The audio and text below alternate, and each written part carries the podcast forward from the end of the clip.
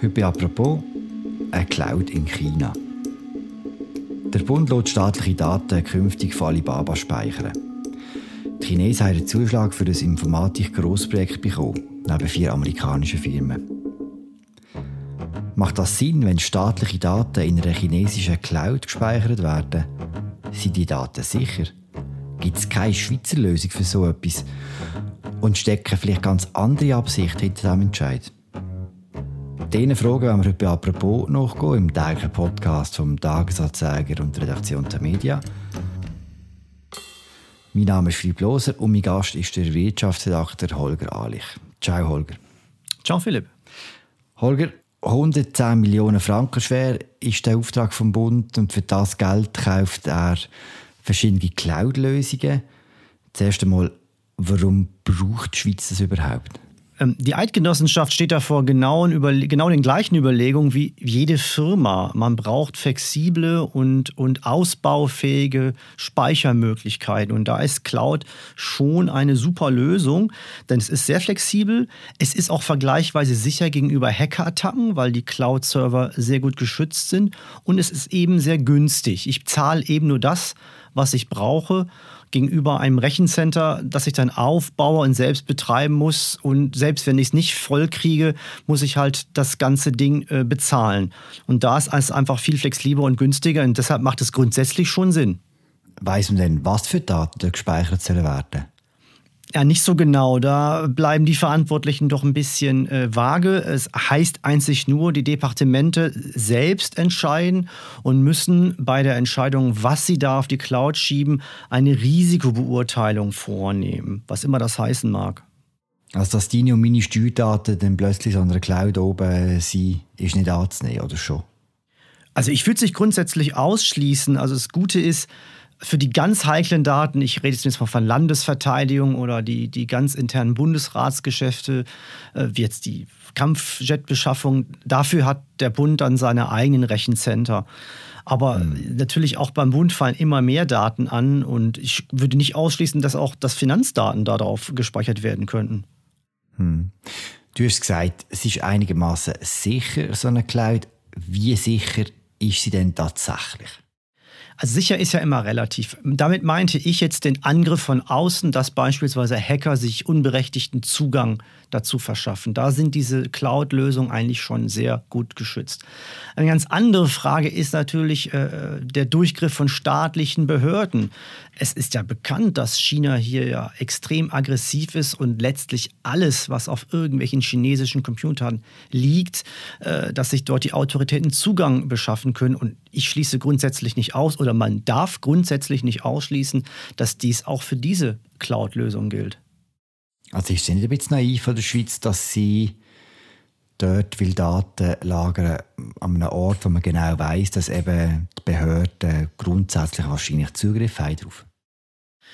Da steht man so ein bisschen äh, in der Wahl zwischen Baum und Borke, wie man so schön sagt. Äh, die, die, großen Wettbewerber sind ja Amerikaner und da stellt sich das Problem eigentlich genauso. Es gibt ja den Cloud Act, äh, das Gesetz aus dem Jahr 2018, das regelt, dass US-Geheimdienste grundsätzlich auch auf jede äh, Cloud-Lösung zugreifen können dürfen, wenn es nationale Interessen halt erfordern.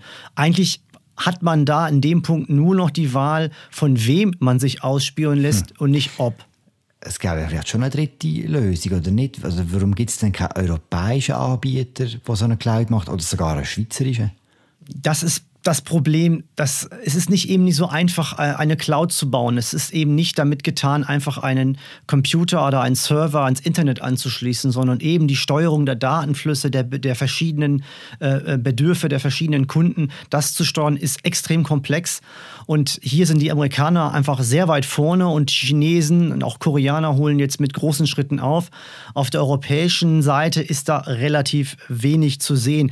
Das ist den europäischen Politikern in der EU beispielsweise auch ein Riesendorn im Auge, die natürlich auch sehen, dass große europäische Konzerne auch heikle Daten äh, auf amerikanischen Servern speichern. Und da die Sorge ist auch für Industriespionage. Und die deutsche Bundesregierung versucht jetzt so etwas wie eine europäische Cloud-Lösung anzuschieben. Aber ich erinnere mich, äh, äh früher, als ich in Paris Korrespondent war, gab es schon mal ähnliche Ideen, beispielsweise bei einem Aufbau einer europäischen äh, Suchplattform, um der Dominanz von Google äh, zu brechen. Heute wissen wir, was daraus geworden ist. Nichts. Okay, das heißt, auf absehbare Zeit glaubst du nicht, dass es eine europäische Lösung wird geben? Ich bin da nicht besonders zuversichtlich, aber ich schließe es nicht aus. Aber in absehbarer Zeit wird es schwierig werden, ja. Was weiß man denn über die Entscheidungsfindung vom Bund jetzt bei der Cloud-Lösung, die jetzt ausgeschrieben worden ist? Und warum wissen wir das überhaupt? Solche Dinge, öffentliche Ausschreibungen müssen ja publik gemacht werden. Und darüber, über diese äh, Ausschreibungsbedingungen und Entscheid, ist es eben publik geworden. Ein Fachjournal hat dies als erstes entdeckt.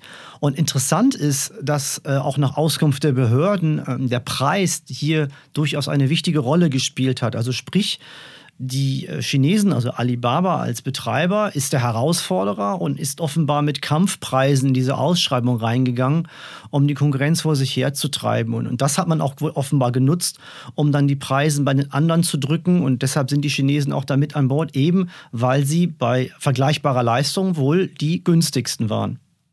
Mhm, das heißt, wir wählen Preis über Sicherheit. Äh, ja, über Sicherheit, das ist halt die relative Frage im Vergleich zu den Amerikanern. Aber sagen wir es mhm. mal so, man nimmt bei dem günstigen Preis halt politische Betrachtung mit in Kauf.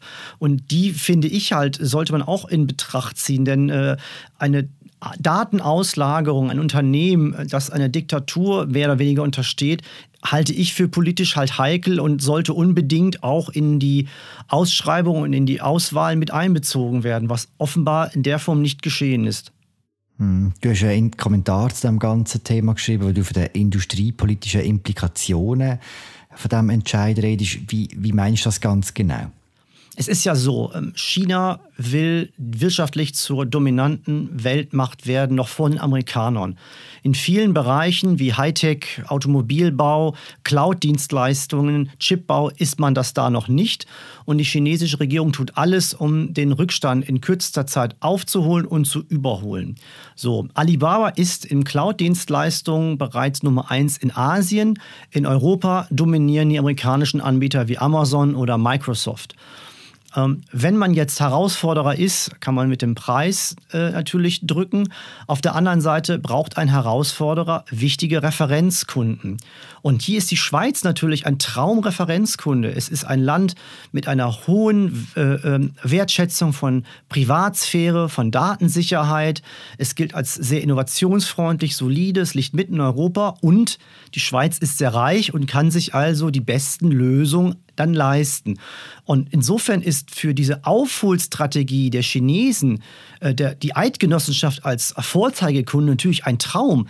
Denn dann kann man gegenüber jedem westeuropäischen Unternehmen sagen, hey, die Schweiz vertraut uns ihre staatlichen Daten an. Äh, äh ein höheres äh, Vertraulichkeitsniveau gibt es doch gar nicht. Dann kannst du ja, liebe Volkswagen, BMW oder wer auch immer, könnt ihr uns auch eure Daten geben. Und das hat eben, das meine ich mit diesen Industrie politischen Implikationen, dass man hier sich unbewusst äh, oder unfreiwillig ein bisschen vor den chinesischen Karren spannen lässt. Wenn du sagst chinesische Karren, kannst du jetzt noch etwas über Alibaba sagen? Ist das denn eine private Firma oder eine staatliche Firma? Wie, wie ist die aufgebaut? Naja, Alibaba ist ja das Werk von Jack Ma ist eine private Firma, aber es ist ja bekannt, dass äh, in China nur die privaten Firmen prosperieren, die letztlich politischen Rückhalt haben. Und das hat man ja sehr gut gesehen. Ähm, Jack Ma hat ja auch den Bezahldienst Alipay aufgebaut, der ja gerade auch jetzt bei der Europameisterschaft sehr präsent ist. Und er hat auch wirklich da tolle technische Innovationen vorangetrieben. Das, das kann man gar nicht in Abrede stellen. Nur vor einigen Monaten, wenn man sich erinnert, hat den Jack Ma gegenüber staatlichen Banken und der Bankenaufsicht bei einer Konferenz sich über die chinesischen Behörden öffentlich lustig gemacht und sagte, sie seien Innovationsverhinderer, sie seien langsam und ineffizient. Fanden die chinesischen Regierungen nicht so wirklich witzig. Am Ende, obwohl er einer der reichsten oder auch mächtigsten Männer der Welt ist, war Jack Ma für Wochen verschwunden und niemand weiß eigentlich so richtig bis heute, was da gewesen ist. Und seitdem ist der Mann sehr schweigsam geworden. Was eben zeigt, welche Macht die politische Führung hier immer noch auch über die großen chinesischen Konzerne halt ausübt. Dessen muss man sich eben immer bewusst sein und hier war nicht einfach vor Naivität. Du hast gesagt, Alipay, äh, ein Zweig oder ein Produkt von, von Alibaba ist sehr präsent während der Europameisterschaft. Ist das mit ein Teil dieser Strategie, der europäische Markt oder der Weltmarkt am Schluss äh, zu überrollen und zu dominieren, so wie du es gesagt hast?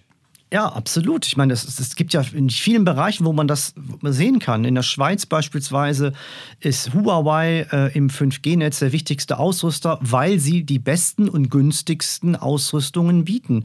Andere sind einfach teurer. Auch wenn die Amerikaner hier waren, viele europäische Betreiber äh, setzen auf Huawei-Technologie. In, in, der Schweiz hat, äh, hat äh, ChemChina, ein staatliches äh, Chemieunternehmen, äh, den Agrokonzern Syngenta gekauft, was ja auch damals für riesige Aufregung gesorgt hat. Äh, und auch mit, äh, mit, mit Elektronikprodukten versucht man immer mehr zu punkten und zunehmend werden auch chinesische Automobilbauer in die westlichen Märkte vordringen. Das ist nur eine Frage der Zeit. Hm. In Basel würde man sagen, die Chinesen kämen. Holger, merci mal für das Gespräch. Sehr interessant. Gerne, danke schön. Das war die aktuelle Folge von «Apropos», unserem täglichen Podcast vom Tagesanzeiger und der Redaktion der Media. Danke fürs Zuhören. Wir hören uns morgen wieder. Ciao zusammen.